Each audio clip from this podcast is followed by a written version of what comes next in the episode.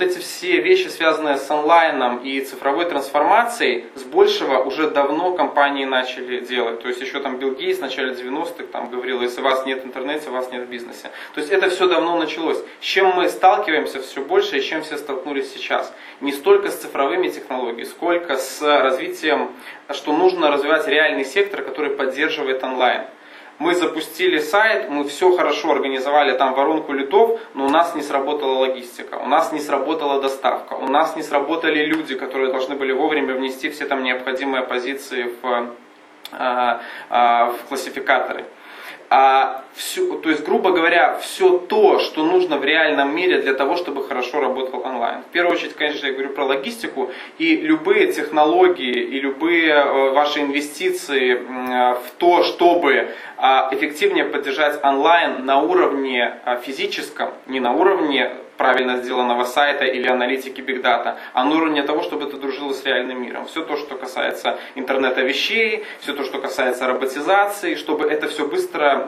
вся эта информация быстро попадала в информационные сети. То есть вот я думаю, что это все получит большую поддержку, потому что смотрим первый тренд, э, связанный с онлайном.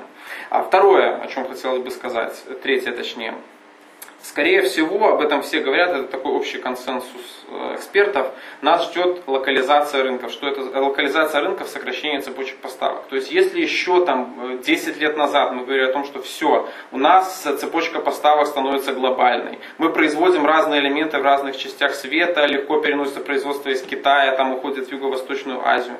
Сейчас мы видим, что опять же, что было, то и будет. Торговая война Китая-США, сейчас все это сверху э, еще добили вот этой ситуации с пандемией. Скорее всего и дальше у нас будет а, все большая локализация рынков, защита внутреннего рынка, а, местные производители, пусть немного дороже, но оно здесь рядом, и в случае каких-то изменений не так быстро сломается цепочка поставок, да.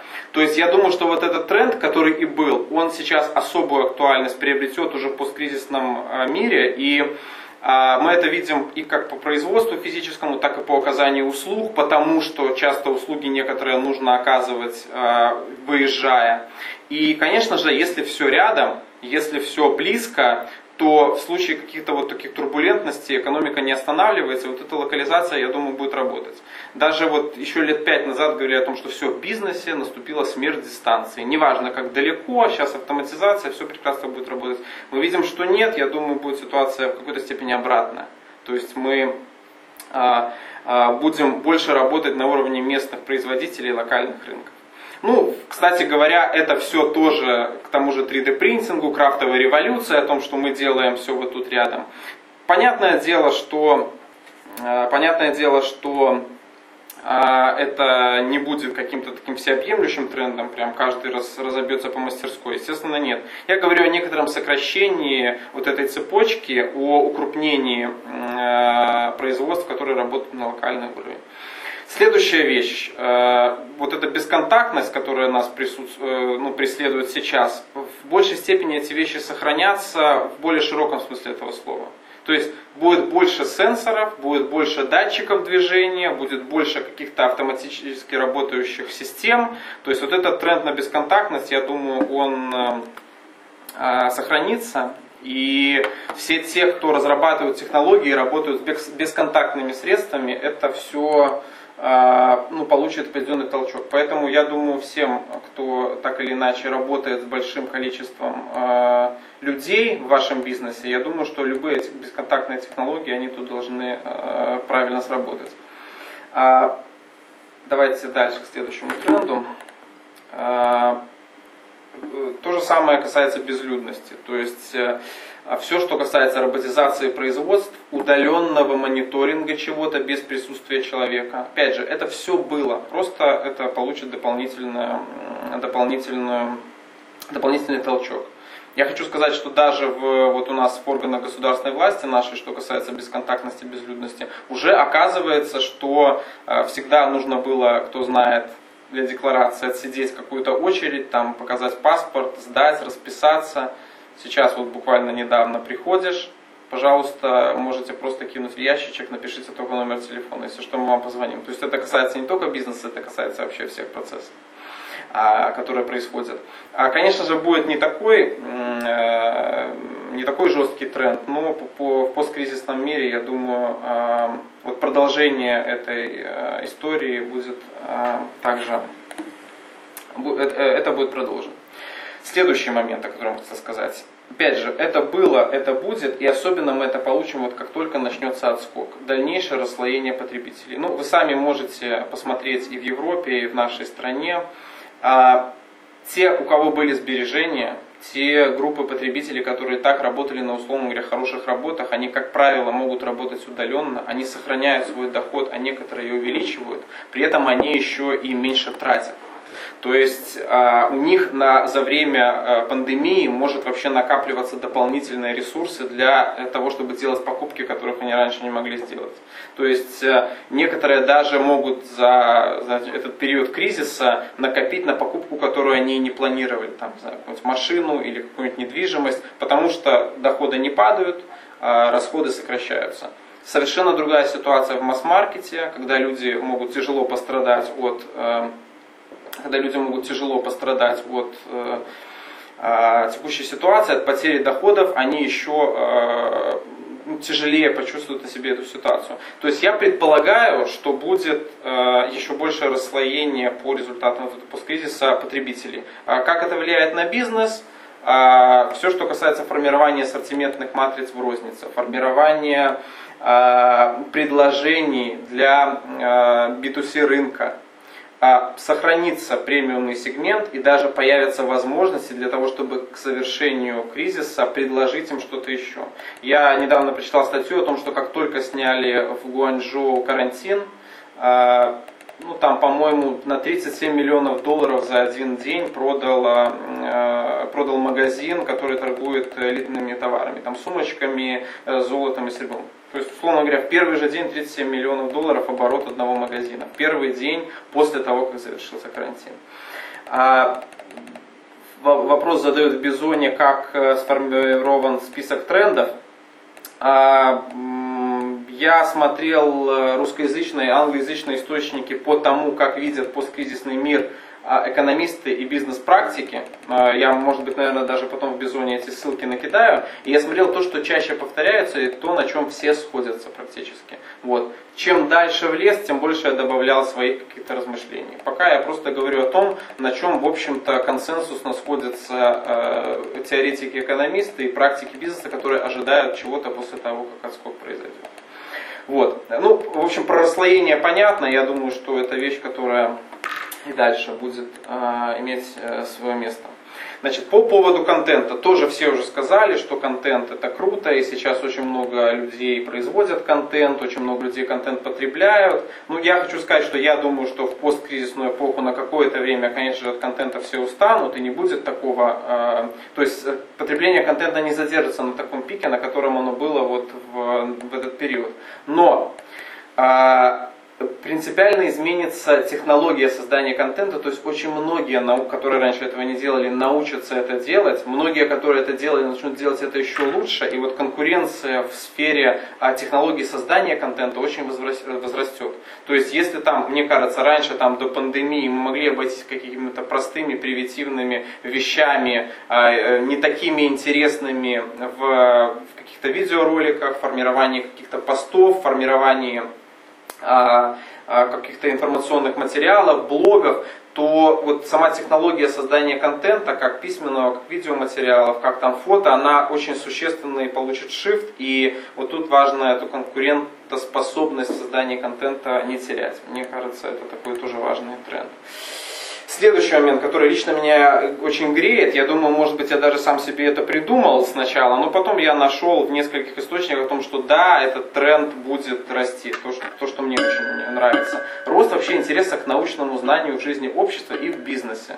А вот вы сами заметили, наверное, что, наверное, больше о том, как устроены вирусы, о том, а, что это вообще такое, о том, как они внедряются в клетку, о том, как работают, э, эпидем... как работают э, модели эпидемии, о том, как, э, форми... как разрабатываются вакцины, я думаю, за вряд ли когда-то еще за такое короткое время столько, э, настолько много можно было об этом узнать. узнать. Я думаю, что этот тренд э, сохранится. Я думаю, что вот этот интерес к биологии, а через биологию к медицине, может быть даже к социальным наукам, потому что эпидемиология это не просто естественная наука, это еще и наука социальная, о том, как люди взаимодействуют, о том, как организованы а, цепочки взаимодействий в, а, в мире, в городе большом, о том, как устроен город, о том, как он работает.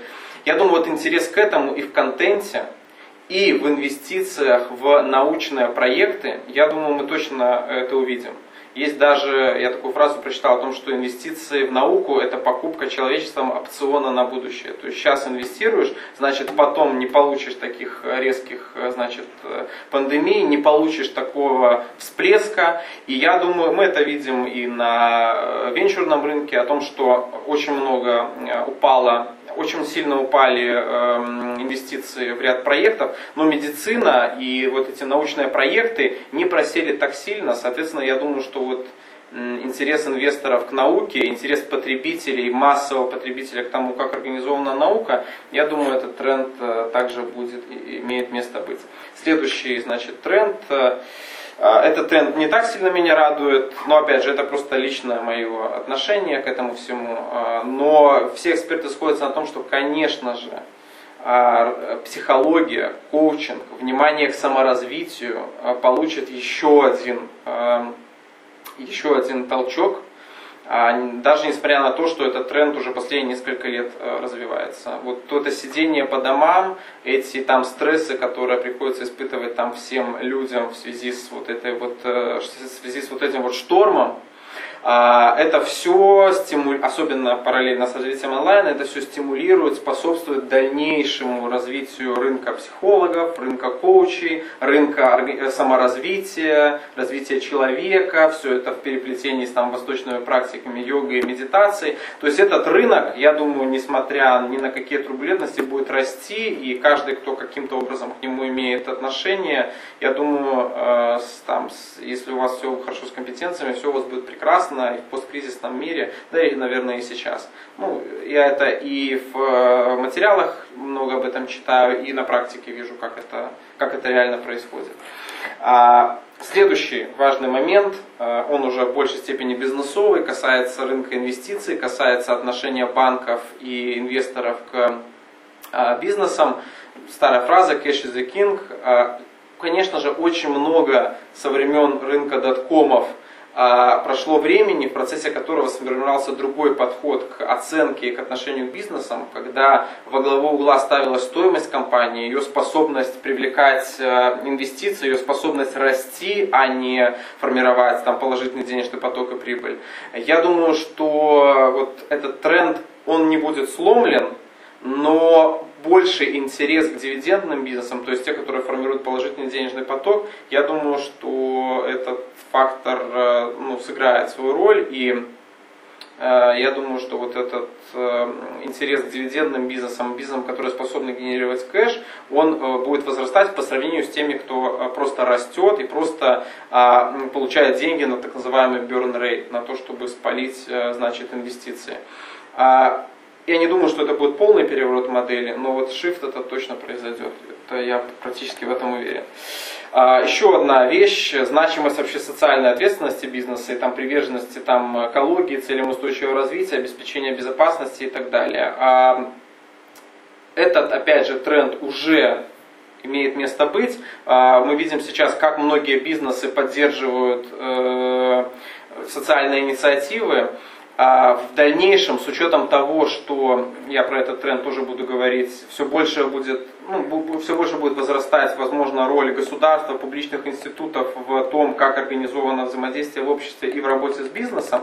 Соответственно, и бизнес должен будет отвечать, он должен будет как минимум продолжать декларировать там приверженность каким-то социальным целям и показывать на практике, как это делать. Ну и если говорить о максимуме, ну реально включать там цели социального развития, устойчивого развития в свою повестку. Я напомню, что в прошлом году буквально ассоциация там 200 SEO и директоров компаний в США объявили, что нельзя писать прибыль как ключевую там, ценность и цель коммерческой организации. Вот они сели, пока что это просто декларация, но тем не менее тренд такой есть на то, что вот, не только прибыль должна здесь быть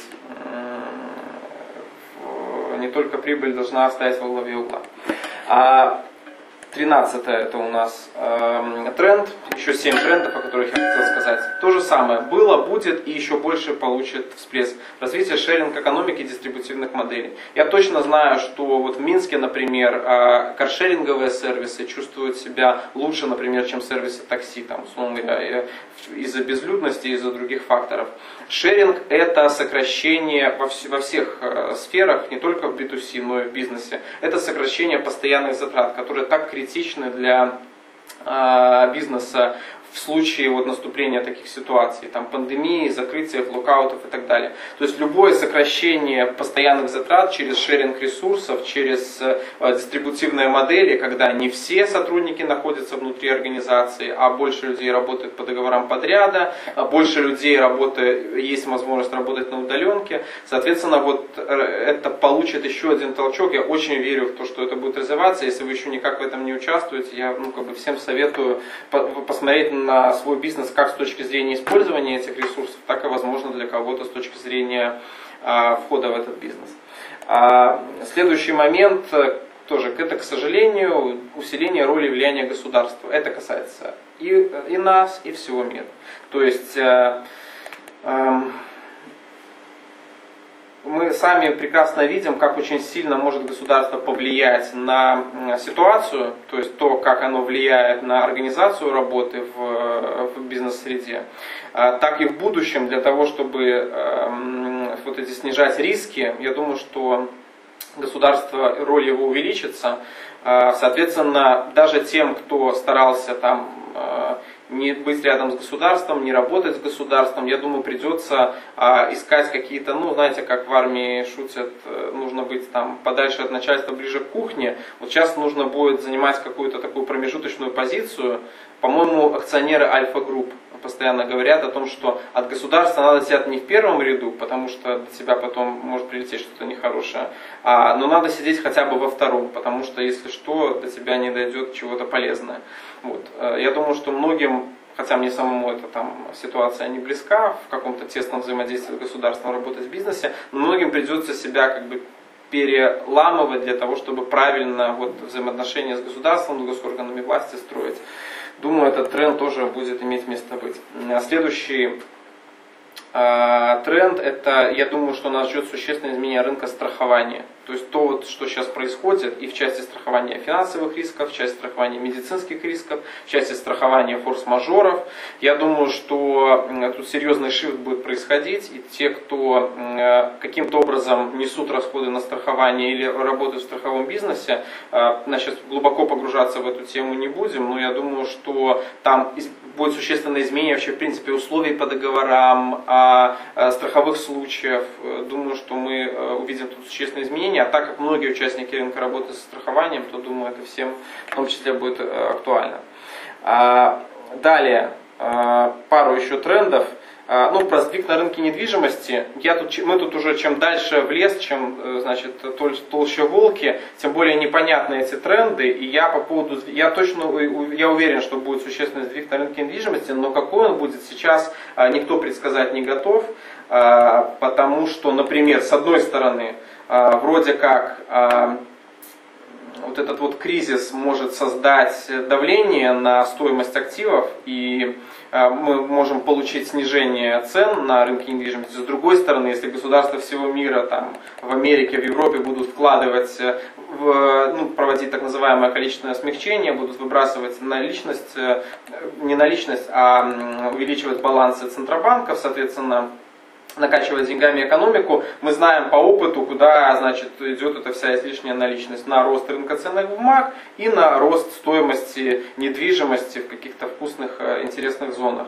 Э, поэтому тут такие противоречивые тенденции, но сдвиг произойдет, и думаю, что а, тут, наверное, произойдет что-то вот связанное с э, вот, э, расслоением потребителей, то, о чем мы говорили. Я думаю, те, у кого деньги есть и больше зарабатывают, конечно же, их спрос станет больше на недвижимость. По, ну, вот в таких ситуациях растет спрос на э, и в будущем будет расти на квартиры и дома с более красивым видом из окна, э, с более, больше э, недвижимость как жилая как место для работы будет иметь все большее значение, и к этому по-другому будут относиться и девелоперы, и потребители. А, то есть тут нас ждет shift, но я пока сейчас, и думаю, никто вам не скажет, в какой форме этот shift, в какой форме этот сдвиг произойдет. Пару еще слов хотел сказать. Вообще, насчет потребительского поведения. Ну, я думаю, все понимают, что мы не люди, которым там 30, 40, 50, вряд ли мы сильно изменим нашу модель поведения после вот этих всех э, э, случаев, ну, то, то, что у нас происходит. Потому что ну, мы жили определенным образом, переживем этот момент, ну, дальше как-то по-другому будем жить. Но нужно помнить про прослойку вот, растущих, то есть там поколение Z, для которых каждая вот такая ситуация, это ну, какая-то модель для потребления в будущем. И многие эксперты говорят о том, что может э, одним из трендов и вот то, что сейчас происходит в этот тренд, только подкидывает дровишек, является так называемая хикикоморизация. Хикикомори так в Японии называют, ну, условно говоря, затворников. То есть людей, которые сидят дома, работают удаленно, ни с кем не общаются. И вообще говоря, мы видим этот тренд по всему миру, чем более развита страна, чем больше средств там у молодежи, тем больше вот эта хикикоморизация происходит, и мы тут, как все, немножко стали хикикомори в рамках этой пандемии. А для какой-то прослойки э, молодежи и детей это, в принципе, может стать неким таким постоянным, а, постоянным элементом. Ну и две еще, э, раз, два, три, три тенденции я хотел бы еще а, проговорить. Во-первых, это понятно, не буду даже на этом заострять внимание, внимание к медицинской безопасности при трансграничных коммуникациях внутри страны. А, и как при трансграничных, и внутри страны. То есть, конечно же, все, я думаю, больше средств будет. Мы уже даже не замечаем, что по-моему, после 2008 года вот постоянно везде, а, на каждом шагу мы видим эти э, значит, э, средства контроля при входе в аэропорт, при входе в ТЦ. Я думаю, какие-нибудь такие я думаю, какие-нибудь такие а, измерители температуры, а, контроль состояния здоровья мы будем иметь э, по всему миру. А, это точно. Два еще момента, и над этом с трендами заканчиваем, поговорим уже оставшиеся 20 минут о плане Маршала. Практически все э, нам Э, как бы пророчат стагнацию и отток капитала из развивающихся стран. То есть Беларусь относится к развивающимся странам, Украина тоже, Россия тоже. Соответственно, практически все говорят о том, что если для развитых стран вот этот кризис это упал-ложался, то для развивающих стран это упал и лежишь. Соответственно, это для нас не очень как бы позитивная новость в рамках нашего такого позитивного, может быть, э, э, семинара. Но это факт, это нужно принять, потому что, скорее всего, мы застрянем на какой-то момент, и это не значит, что -то бизнес умрет там, и вообще будет все плохо, но это означает, что мы не будем иметь тех темпов роста, той маржи, которую мы имели в другие годы. Это касается вот всех развивающихся стран, это такой общий, а, общий консенсус, мы должны вот в этих условиях тоже выживать. Ну, последнее, про что я хотел сказать, э, меня, это уже я подумал об этом, чтобы что-то к экспертам добавить. Мне кажется, что вырастет рынок э, спроса на юридические услуги, услуги, потому что очень, в зависимости от глубины кризиса, очень сильно может переструктурировано быть отношение собственности. А, то есть отношения арендаторов, отношения там, банкротства. С этим всем нужно будет разбираться. Трудовые споры, трудовые договора. Я думаю, что а, юристам не о чем беспокоиться в посткризисном мире. Для них будет очень много работы. Вот, я пару ну, собственно говоря, вот такие 20 трендов я для себя обозначил. Можно было бы, наверное, больше, но я так подумал, вот 20-20, я думаю, в принципе, будет достаточно для того, чтобы представить, что нас ждет под кризисной экономики. Оставшиеся 20 минут э, э, вебинара я расскажу, как я вижу шаги по построению вот этого плана Маршалла для вашего бизнеса уже сейчас. И я э, отвечу на вопросы, если какие-то вопросы поступят в, в Бизон. Так, по поводу плана Маршалла. Я уже говорил о том, что, конечно же, это просто вот для рассуждений некая такая метафора, это ни в коем случае не некий там правильный консалтинговый подход к построению и разработке стратегии, а мы, э, как компания, приверженцы э, там, правильного подхода к разработке стратегии, и это не тема сегодняшнего семинара.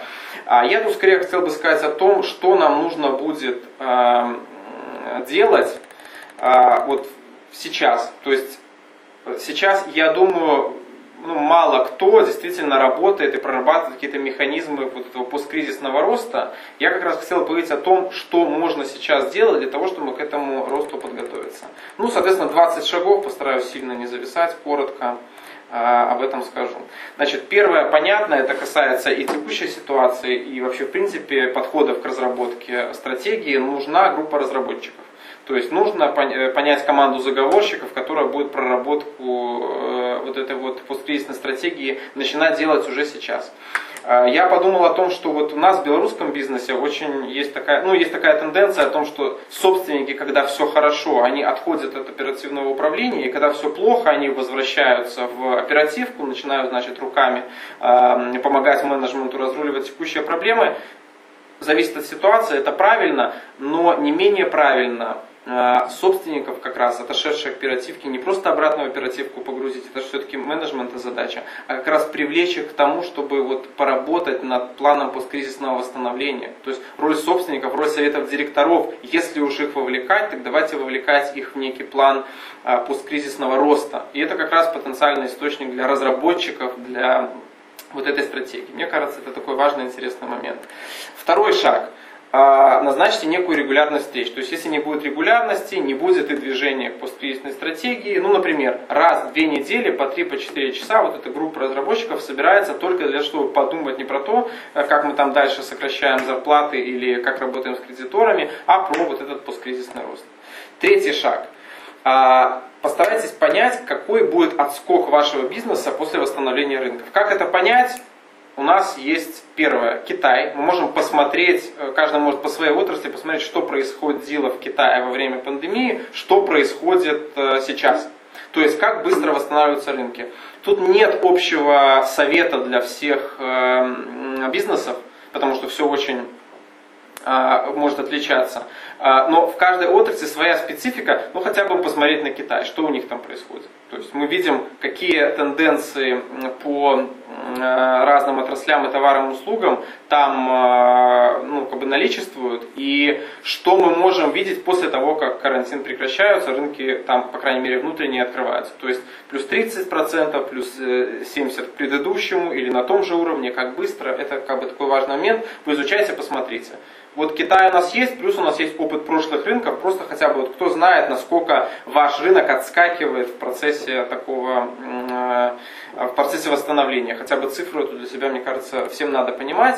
И раз мы понимаем, мы можем проанализировать, э, предположить отскок, нужно для себя определить триггеры. Как вы поймете, что отскок начинается? То есть не для всех он очевидный, там, условно говоря, снимаются Э, снимаются барьеры, и люди могут начать выходить на улицу. Для кого-то он более э, тонкий, что называется, когда начинает расти там э, валюта местная, когда начинает сокращаться отток посетителей там ваши магазины. То есть попробуйте для себя понять, по каким триггерам я пойму, что вот у нас уже пахнет отскоком.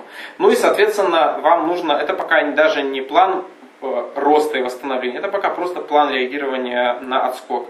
Э, сформулируется ваш план реагирования на отскок. То есть сколько вам нужно будет к этому моменту запасов, людей, сотрудников для того, чтобы этот а, рост обеспечить. Дальше.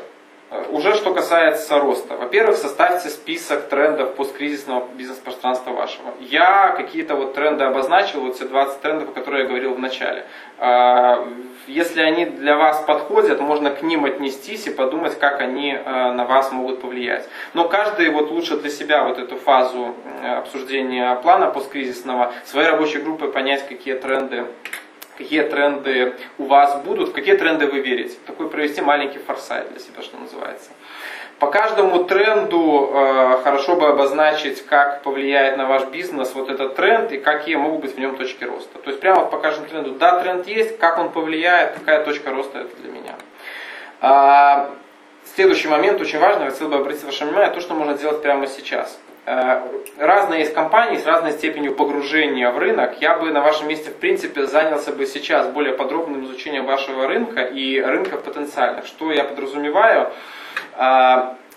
Сейчас есть возможность потратить время, чтобы, например, поговорить с тем, кто раньше бы с вами не говорил. Мы это на своей практике знаем, например, Европа, вы давно там собирались выходить на европейский рынок, многие из них там сидят сейчас по домам, не работают. Это возможность, раньше на них в холодную, через холодные звонки было не выйти, сейчас они готовы общаться, готовы давать ответы на какие-то вопросы, выходите, заходите в LinkedIn, ищите контакты. Это возможность прекрасная для изучения рынка и получения ответов на вопросы, на которые раньше вы не могли получить ответов, ну, в силу того, что там люди заняты, говорить не готовы, обсуждать нечего, потому что идет текущая работа. По-моему, это прекрасная возможность, мы сами ей активно пользуемся. Соответственно, вот э, изучайте э, рынки и ситуацию в них сейчас, если у вас вот возникает время э, на такую проработку. Следующий момент э, критично важный. Э, все всегда стратегию свою разрабатывают, исходя из того, что определите там вашу сильную сторону. Это всегда такой общий совет звучал, ну то определите, что же ваша сильная сторона, что же ваша компетенция. Но мне кажется, сейчас прекрасный момент, когда многие вот э, бизнесы на себе поняли, что такое ваша сильная сторона. Вот сейчас э, то, что вас спасает, то, что не падает или не падает так сильно в текущей ситуации для вашего бизнеса, если вы не в первой линии, типа там авиа, э, общепит, путешествия. Вот если вы не в первой линии, то вот то, что у вас остается, то, что вас держит, это и есть одна из ваших сильных сторон. Ключевые клиенты, э, дистрибуция, а ваша способность формировать э, успешные, удачные продукты. Э, тут действительно вот кризис может подсказать вам, вот то, что у меня остается, несмотря ни на что, то, на что я могу держать цену или они не так падают, это и есть ваша сильная сторона. Я думаю, что это такая хорошая подсказка, тоже у всех, наверное, своя ситуация. И я думаю, что это хорошая подсказка вам для того, чтобы понять, что сильной стороной вашего бизнеса является. Исходя из этой сильной стороны, определитесь, как вы можете эту свою сильную сторону и ключевую компетенцию использовать в будущем. Вот просто посвятите время этой вашей рабочей группы на то, как я буду использовать сильную сторону по завершению э, кризиса. А, так как вы изучили рынки, изучили, какой будет отскок, изучили ваши сильные стороны. Э, нужно сделать список точек роста э, по завершению э, кризиса. Я бы говорил так, оставляйте только те точки, которые дадут 30% роста и более. Ну, мне кажется, что вот если уже мы говорим про стратегию, то про такую цифру имеет смысл говорить. То есть как минимум плюс 30%, что он может дать, так называемый так, скачок сильный бизнеса. Определите эти точки роста и определите тоже, как из эм, а, трендами триггеры. По каким триггерам вы поймете, что да, эта точка роста начинает работать. В каком случае нужно будет опять э, значит, свое а, отношение правильное к этой точке роста включить. Определяем ресурсы для точек роста, но это мы так всегда в процессе работы над стратегией ресурсы определяем. Что сейчас специфика текущей ситуации в том, что мы можем еще и посмотреть, нет ли каких-то подешевевших ресурсов сейчас. Недвижимость подешевевшая. А, сот, очень важно, сотрудники. То есть сейчас можно найти в текущем моменте а, персонал, который по разным причинам там выкинут на рынок. Если эти те компетенции, которые вам нужны для посткризисного роста, это как раз возвращаясь к началу, вот и есть та возможность инвестиций, которую использовали компании, хорошо пережившие кризис 2008 года и инвестировавшие в моменте 2008 года. То есть сейчас вот особенно персонал, если кому-то э, кто-то понимает для себя точно эту точку роста инвестиций, это прекрасная, как мне видится, возможность. Э, часть именно этих ресурсов. А, пару слов хотел сказать, финансы это тоже по сути вид ресурсов, но сейчас можно будет в текущей ситуации обратить внимание, если еще другие инструменты финансирования, которые раньше вы не использовали. Сейчас там европейские фонды, а, государства будут выделять специальные фонды, направленные на восстановление бизнеса. А даже у нас в Беларуси, там, Европейский банк реконструкции и развития, у них есть интересная программа. Обратите на это внимание, даже те, кто раньше на это не обращал, с какой точки зрения. Там могут быть э, решения или там объемы суммы, может быть, не такие интересные, но для антикризисной стратегии, может быть, вам нужно будет начать какой-то совершенно новый проект, для которого не так много финансирования-то и нужно будет. И как раз а, вот это может быть хороший источник инвестиций, с которым вы ранее не работали. В тот момент, когда закрывали закрываются, там частное финансирование закрывается, когда склапываются прямые инвестиции. Э, вот такие возможности для вас могут быть э, использованы. Обратите на это внимание. Вещь, на которую я хотел бы обратить тоже ваше внимание. Хорошо, вот сейчас прекрасный момент подготовить предложение, от которого нельзя отказаться. То есть у нас всегда нам трудно, не хватает времени на то, чтобы эм, создать некий там сильный классный продукт и там вовремя э, выкатить его на рынок. Я хочу сказать, что вот как раз к концу вот этого кризиса можно попытаться подготовить, в чем ваше предложение в тот момент, когда начнется отскок. Что будет очень нужно людям в тот момент, когда этот отскок будет происходить. Поэтому вот эта подготовка этого предложения, это то, на, что, на чем можно сконцентрировать свои усилия. И если этот будет рояль в кустах у вас стоять, а, это письмо, это анонс какого-то продукта, э, который очень понадобится именно в этот момент. Я думаю, что э, подготовка вот этого предложения весьма должна сыграть э, ну, хорошую роль в том, чтобы вот этот отскок быстро осуществить. Еще один элемент плана Маршалла. Э, посмотрите, э, как можно найти сильных партнеров. То есть многие эксперты сейчас на этом сходятся, что сейчас особая возможность для партнерства и кооперации. То есть в тот момент, когда всех штормит, а, люди проще находят общий язык для того, чтобы сделать что-то вместе. Вот мы видим, как там Apple и Google вместе работают над э, э, системой отслеживания ковид-зараженных.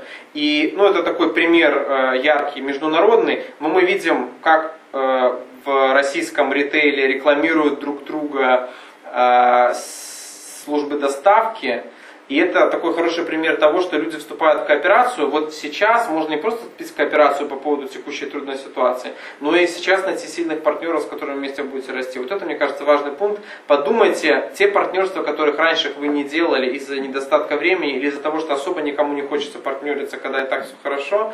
Вот э, мне кажется, что вот такие сильные партнеры, найти их сейчас, это хорошая возможность ну, для того, чтобы в будущем вы могли расти. А, следующий момент а, вот в этом плане Маршала, а, это касается тоже партнеров. Попробуйте подумать заранее, кто будет расти быстрее, когда все отскочит в вашей отрасли, и с кем хорошо бы быть рядом в виде партнеров или в виде поставщиков, например. То есть какой сегмент ваш будет быстрее всего расти после того, как все закончится. И попробуйте для себя вот э, определить, э, что я могу ему дать. То есть кто, кто это будет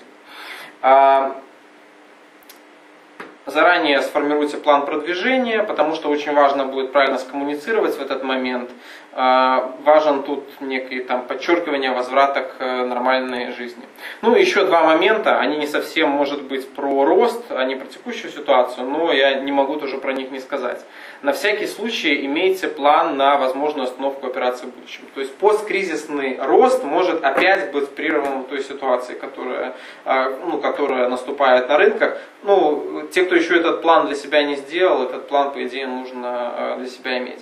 Последнее, о чем хотел сказать в этом плане, и оставим там э, пару минут на вопросы, если они будут. А вот это вот все делает внутренняя группа разработчиков. Совет директоров, самые активные участники компании, то есть они прорабатывают вот этот вот план. Очень важно организовать внутреннюю коммуникацию в компании, чтобы в компании все знали о том, что компания готовится к росту сейчас. Потому что это очень э, это очень важно, чтобы люди ощущали, что мы не просто все работаем и концентрируемся на том, как нам спасаться, а мы есть группа, которая верит в рост, работает над стратегией будущего. Можно промежуточные какие-то элементы этой стратегии публиковать внутри, для того, чтобы люди понимали, что у нас есть вот эти э, точки роста. И вот эта правильно организованная внутренняя коммуникация, она очень хорошо настраивает э, команду на работу и, наверное, помогает проще управлять в текущем режиме. Вот это был 20 пункт вот этого подготовки плана Маршала, который я вот для себя выделил. Если обратите внимание, эти пункты похожи в каком-то смысле на разработку стратегии, но со своей спецификой. Специфика того, что мы ждем отскок, специфика того, какие возможности можно получить в текущей ситуации, специфика того, что очень важно э, думать о росте вот даже в такой картине мира.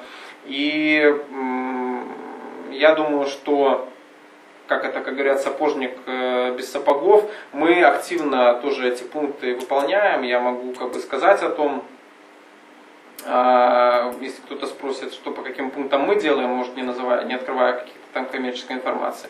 Но мы для себя понимаем, что это важно, и клиентам это советуем, и вообще, в принципе, всем э, советуем даже в этой ситуации думать о росте, несмотря ни на что.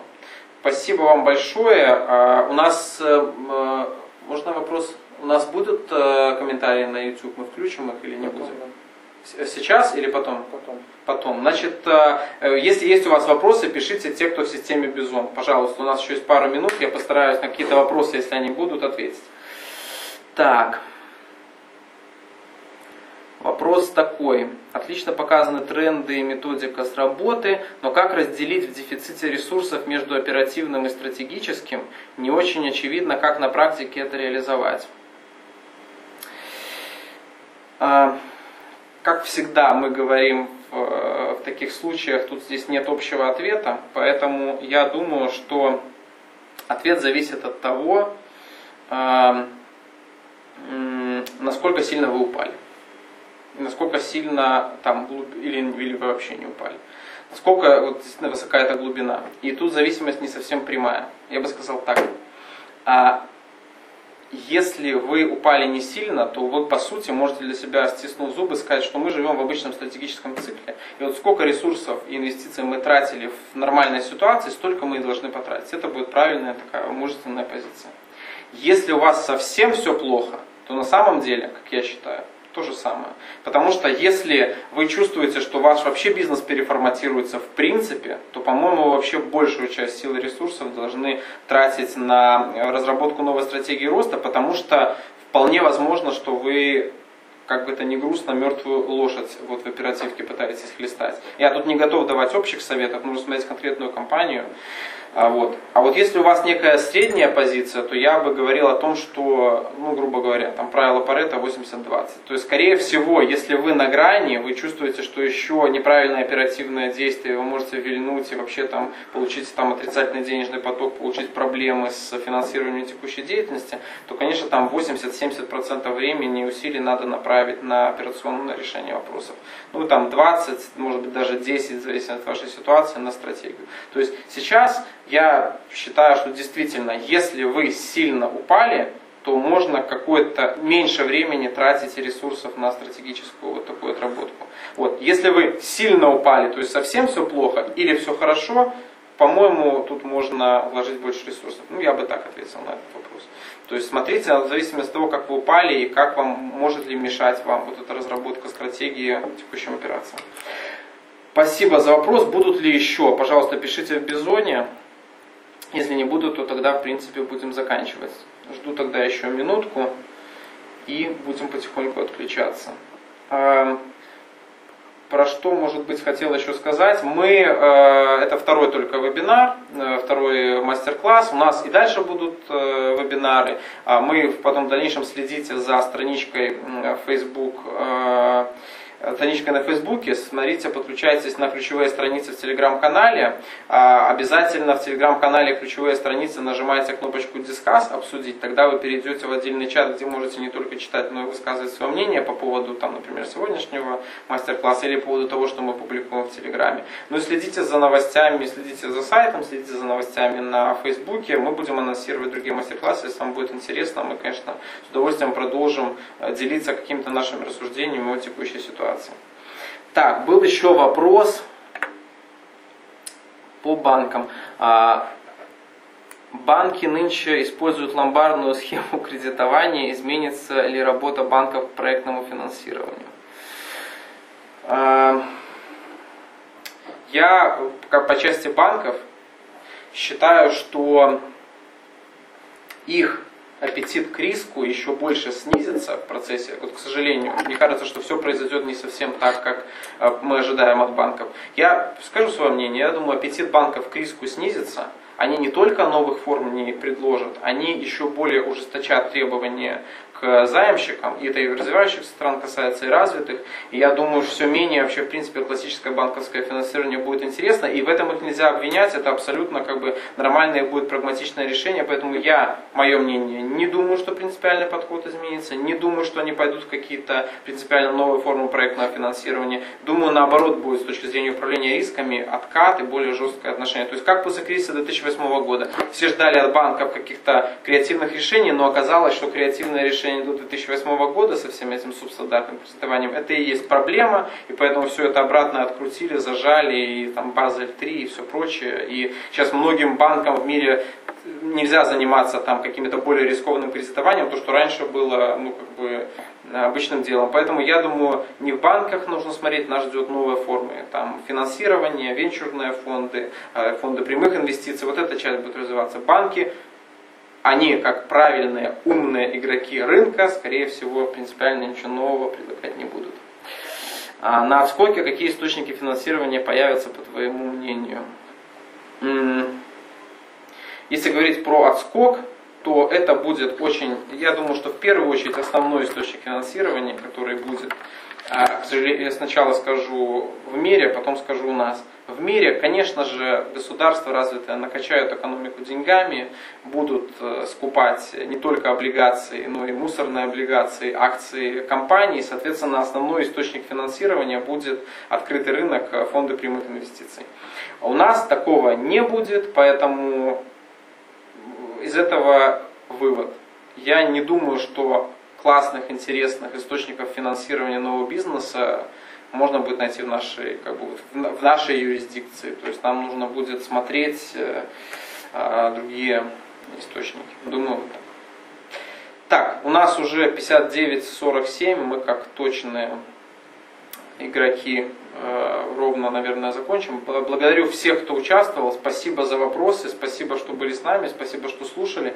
Следите за нашими новостями. Мы будем готовы дальше э, рассказывать, о, как я говорил, о наших рассуждениях о текущей ситуации, об управлении, о бизнесе. Всем спасибо большое за внимание. До связи. Спасибо вам большое.